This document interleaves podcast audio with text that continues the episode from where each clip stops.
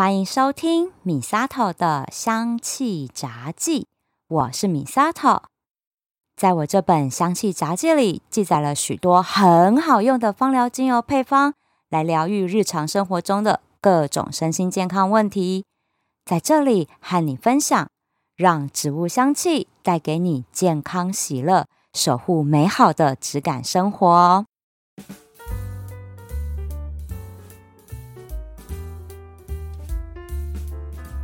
最近啊，社会发生好多让人难过的事情。我最痛心的就是学生被老师霸凌这件事情，我真的超生气这件事的，因为我觉得你身为老师，你本来就不应该去误人子弟，而且这已经不是只有误人子弟而已，这已经到残害幼苗的境界了。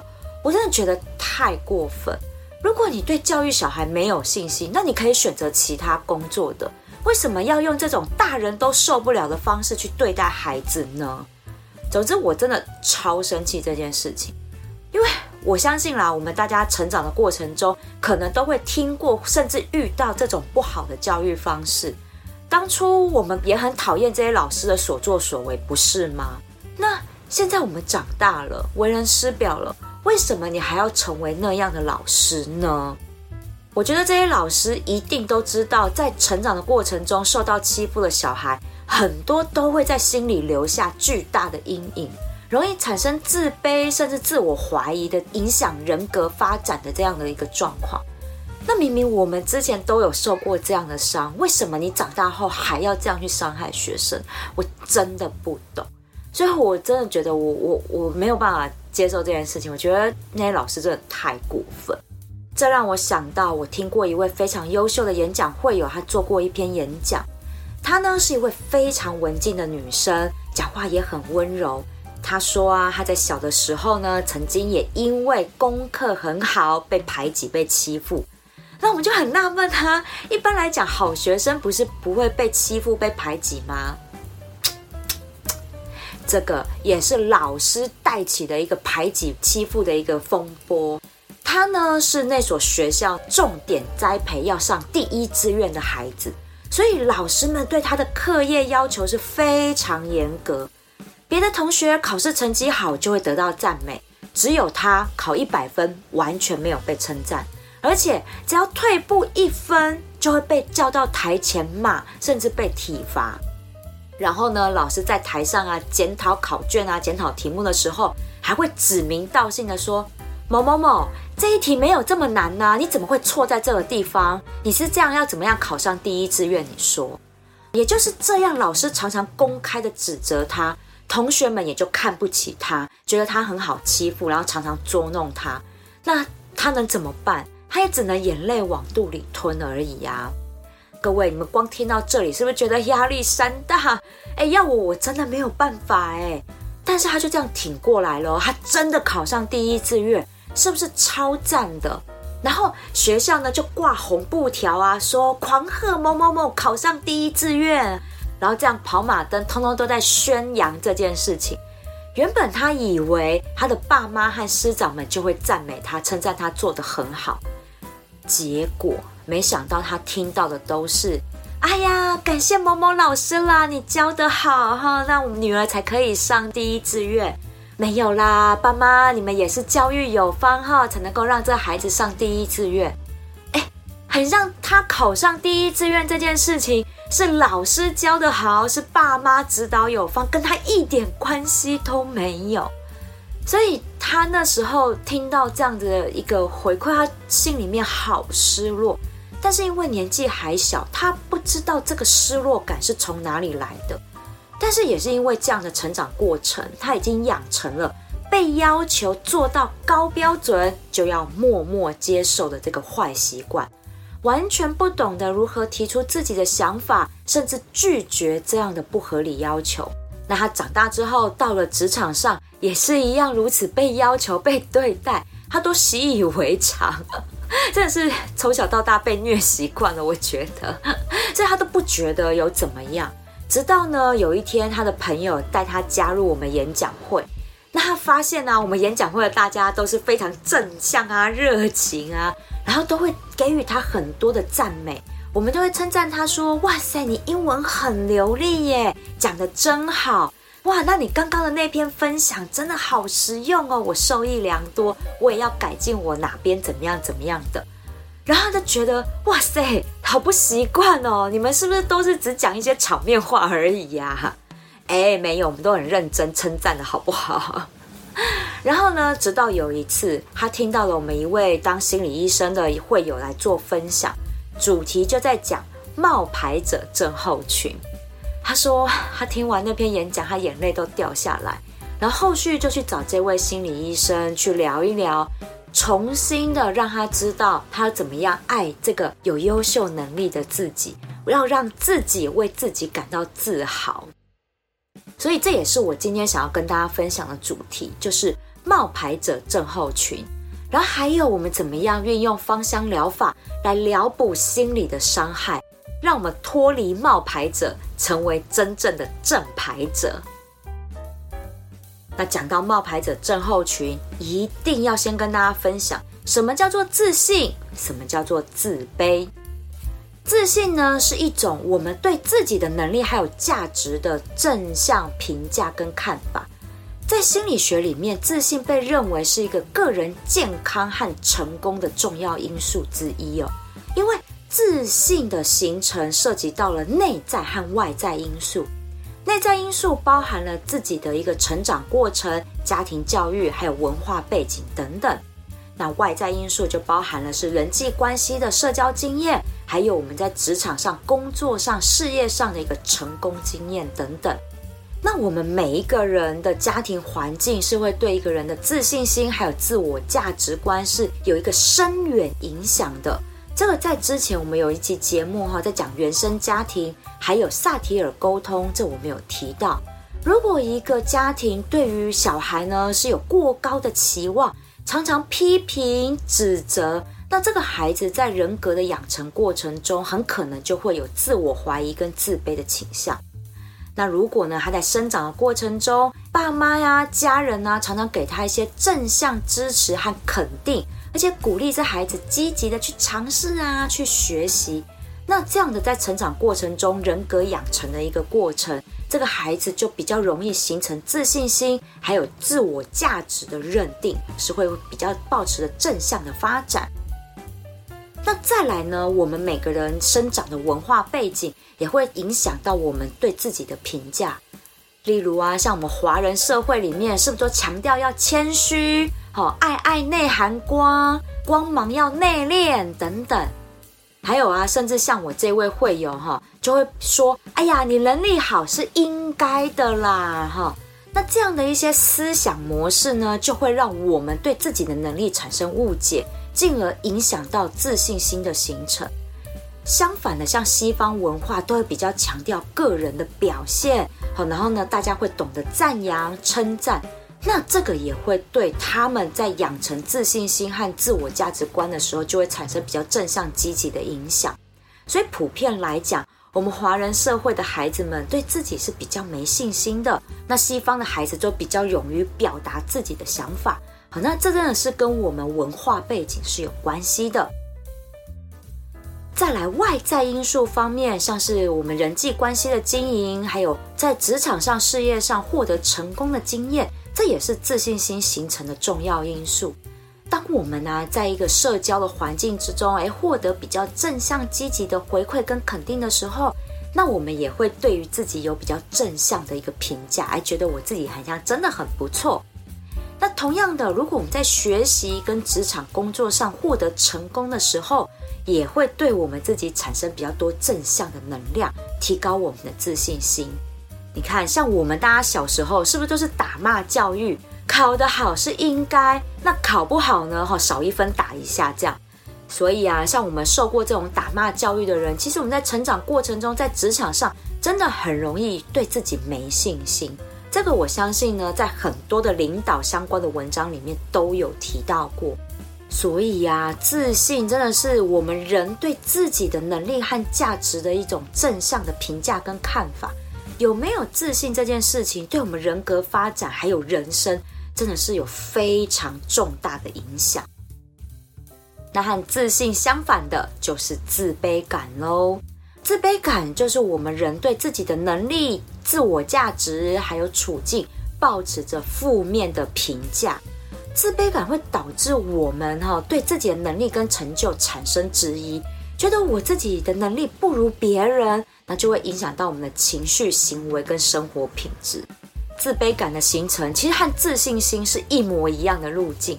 如果我们在成长的过程中得到的是信心，那我们就会对自己很有自信；如果我们在生长的过程中得到的都是指责、都是批评，那就会养成我们的自卑感。好，所以都是和内在的个人成长经验、家庭教育、文化背景，还有外在的人际关系，这些都是有关的。好，所以自信和自卑其实就是一体两面的。你怎么样教育，你怎么样培养，它就会长出什么样的心态来。所以，我们一路走来，所有经历过的人事物，都是影响我们培养出来是自信心还是自卑感。所以我才会说，那些老师真的很不应该，怎么可以你们去霸凌一个学生，真的是太过分了。那自卑感呢，可能会导致我们人会出现以下的言行举止和行为哦。首先呢，就是我们过度要求自己去追求完美，所以我们会特别严格来要求自己。那再来呢，我们常常会责备自己、批评自己，然后对自己的犯错零容忍，他觉得我怎么可以犯下这种错误，然后不断的苛责自己。再来呢，就是会非常在意别人的眼光和对自己的评价。然后呢，因为自己不够自信，也就会开始对自己产生怀疑，觉得我是不是能力没有人家好，担心我是不是会被别人发现我能力不足这件事情。好，那讲到这里，有没有发现冒牌者症候群和自卑感其实是有一定的关联性的？有冒牌者症候群的人，即使他们有充足的外在证据能够证明他们能力真的很好。例如，他们拥有高学历，拥有很好很难考的证照等等，但他们仍然相信他自己是能力不足的。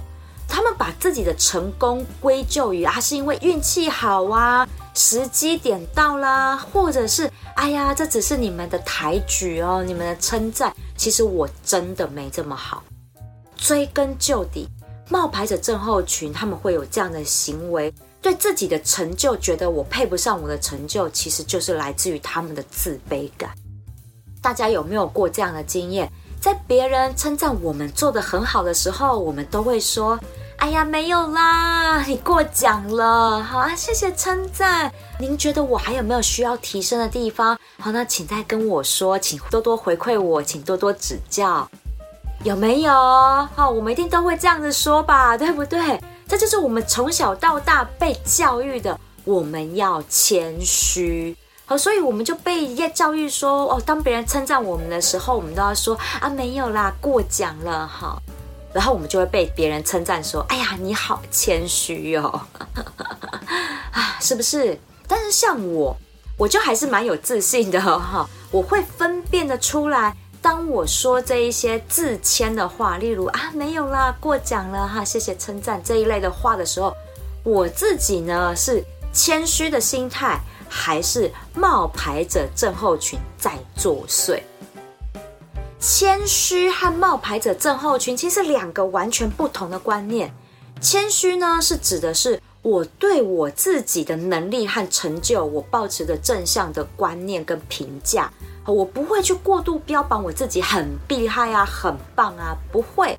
但是我也不会于去否定或者是轻视我自己的成就，因为谦虚的人都知道我们自己的底线在哪里。我就在我的能力范围内把事情做好做满这样子。但是冒牌者症候群不一样哦，因为他们内心的自卑感会让他们对自己的能力和成就产生质疑。那如果这件事情又是他们从来没有遇到过的事件哦，那更严重，因为他们本来就自卑了，觉得自己不如别人。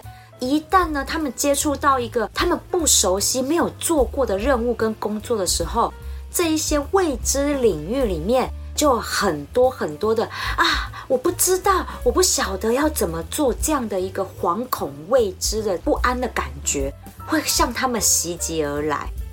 我举个例子啊。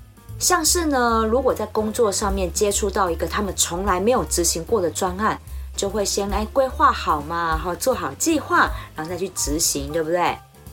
但是呢，就在这执行的过程中，冒牌者症候群他们会因为自卑、缺乏自信心，还有自我价值感，就会一直觉得说：哎，这个专案我这样子执行对吗？是正确的方向吗？那万一被我的主管、同事们知道我其实没有很懂怎么办？啊，那是不是因为我缺少了某个证照和某个学历？我是不是其实没这个资格去执行这项任务？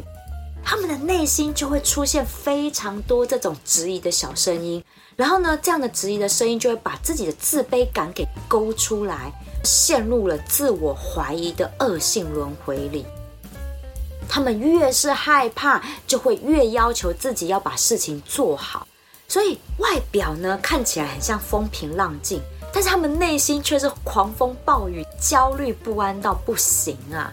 那在他这一连串的焦虑不安中，他们还是会顺利完成，因为他们的能力是真的很好。那他们完成了之后，松了一口气，就会告诉自己：啊，我是侥幸的啊，我运气怎么这么好，可以让我顺利完成。他们不会肯定自己，他们只是会觉得说这一切都是运气。那如果没做好，搞砸了，那他们就会不断的苛责自己说。你看我就是这样子没用，我这样的任务都执行不好，我就是没能力，我能力差等等，然后陷入一个不断的自我苛责的循环里面。你看这样长期下来，是不是生理心理不生病才怪？诶，其实我们离自卑还有冒牌者症候群真的很近，我们每个人或多或少都有一瞬间会闪过那个啊，我是侥幸的吧。我是幸运才会得到这个成果的吧，这样的一个念头。但是冒牌者症候群的人，他们很容易就被这样的念头给掐住，然后就会开始不断的去怀疑自己是不是真的没有能力去配上这样的一个成果！我真的只想要跟大家说，拜托放过自己好吗？我现在呢，到了一个年纪哈，以前我也很容易给自己过多的要求，然后希望我能够做得更好。这个我在过度努力那一集，我有跟大家分享过我的一些心路历程。但是到了现在啊，我真的觉得我们人呐，只要做到四个字，问心无愧，真的就够了。因为真的是又回到我之前在过度努力分享的那一集。我们这么努力，要求了这些完美，我们到底为了谁呀？我们难道就不能为了我们自己而活吗？为了我们自己好好努力吗？是不是？为什么我们一定要把别人加诸在我们身上的不合理要求做到尽善尽美？他们自己都做不到了，凭什么要求我们？是不是？所以啊，这又让我想到最近啊，那个日本很红的那一个男公关。罗兰呢？罗兰多桑，他是不是来台湾开课啊？开线上课程，主题呢就是在教大家如何拥有自信。我之前有看过他那个宣传影片，因为他有上过一些节目，我真的觉得还不错。他的宣传词里面有一句话讲得很好，他说：“自信是唯有透过努力才能够获得的。”我很认同这句话，真的。我们凡事做到问心无愧，认同自己的能力。肯定自己的努力，我们给自己掌声，那就是自信啊！所以冒牌者症候群的大家，就和过度努力的人其实是一样的。我们不要再被别人情绪勒索了，好吗？我们能力真的很好，我们也真的很优秀，真的不要再被那一些嫉妒我们能力好的人给情绪勒索给影响了。我们自信和成就感是来自于我们的自我肯定。我们先爱自己好吗？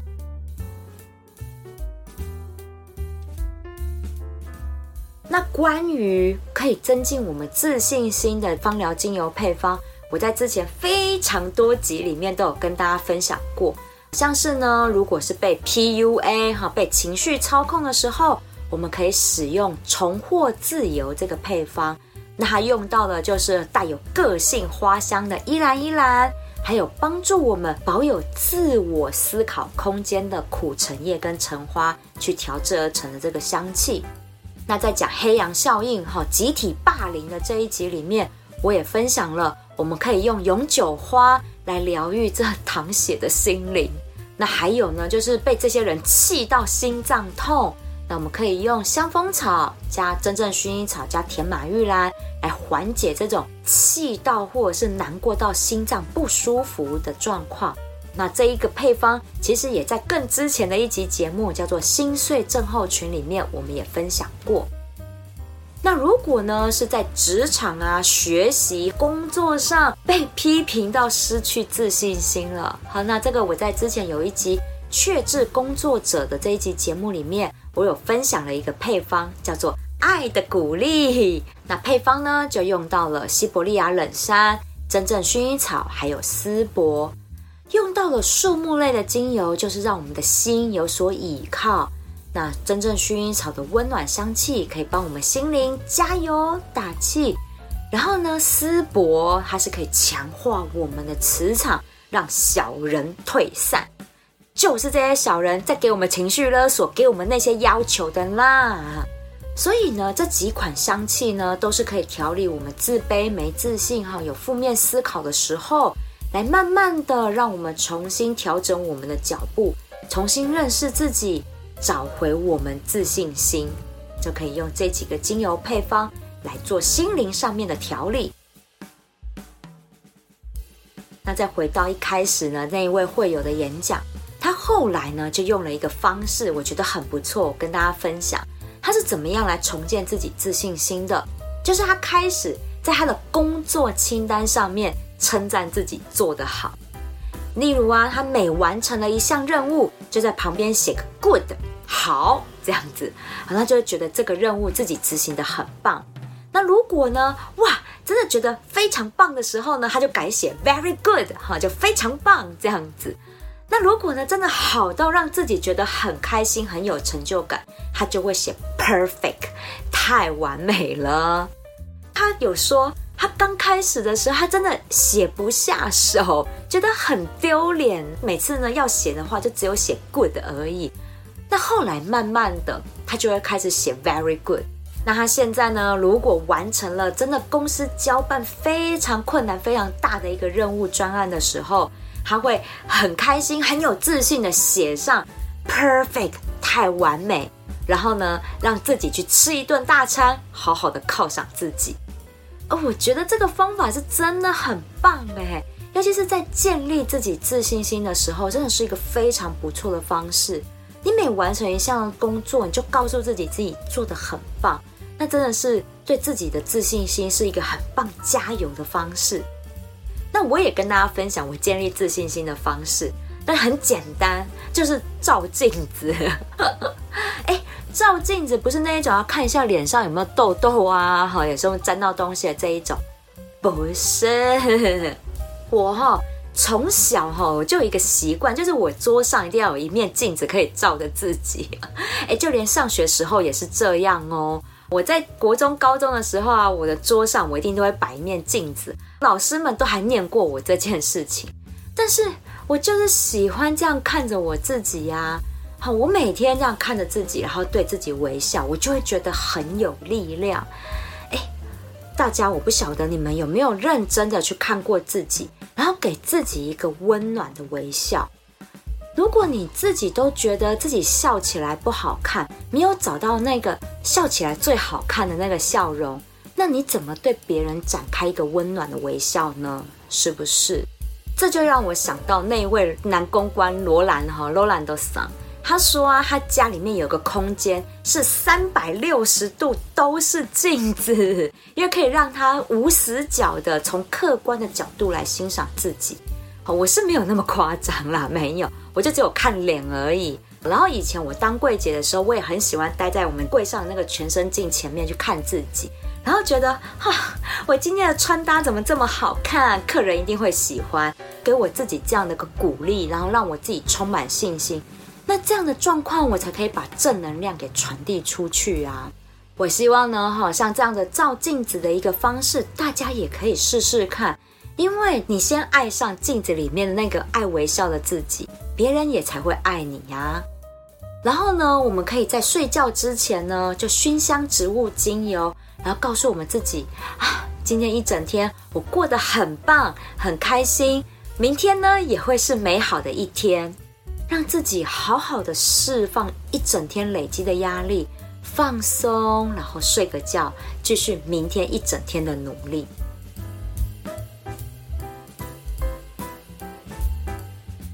最后啊，我还想要分享哈罗兰罗兰的嗓的一句话，他说呢，没有努力就莫名有自信，这叫做骄傲，是一种没有来由的自我膨胀。自信是有底蕴、有厚度的啊、我真的非常认同这句话，他真的是京剧发明王哎，好会讲哦！他讲的这个自信是有底蕴、有厚度的。这个底蕴跟厚度，就是我们努力而来的这个经验累积的。所以从今天开始，我们就相信自己，我们得到的这个成果都是我们应该得到的，因为我们都很棒。今天的节目呢，希望我能够带给大家很多的正能量。真的，我们多称赞我们自己，我们真的很棒。那也希望呢，你能够分享给你想要跟他说“你好棒”的亲朋好友。我们不只用植物精油帮助我们自己，还有别人重建自信心，更要用我们的微笑跟大拇哥，真心称赞他们“你好棒”。喜欢我的节目，请记得按下追踪订阅，回馈五星评价或按个赞，给我一个鼓励吧。如果想要赞助我一份好吃美味的手工甜点，哎，听说啊，最近那个白兰地饼干三明治是不是啊？好像很好吃，我还没有吃到哎。如果你想要赞助我一份，支持我继续做节目，我希望你可以把这笔钱留下来，到我的芳疗品牌香知香息逛逛，把健康带回家。Misato 的香气杂记，我们下次聊喽。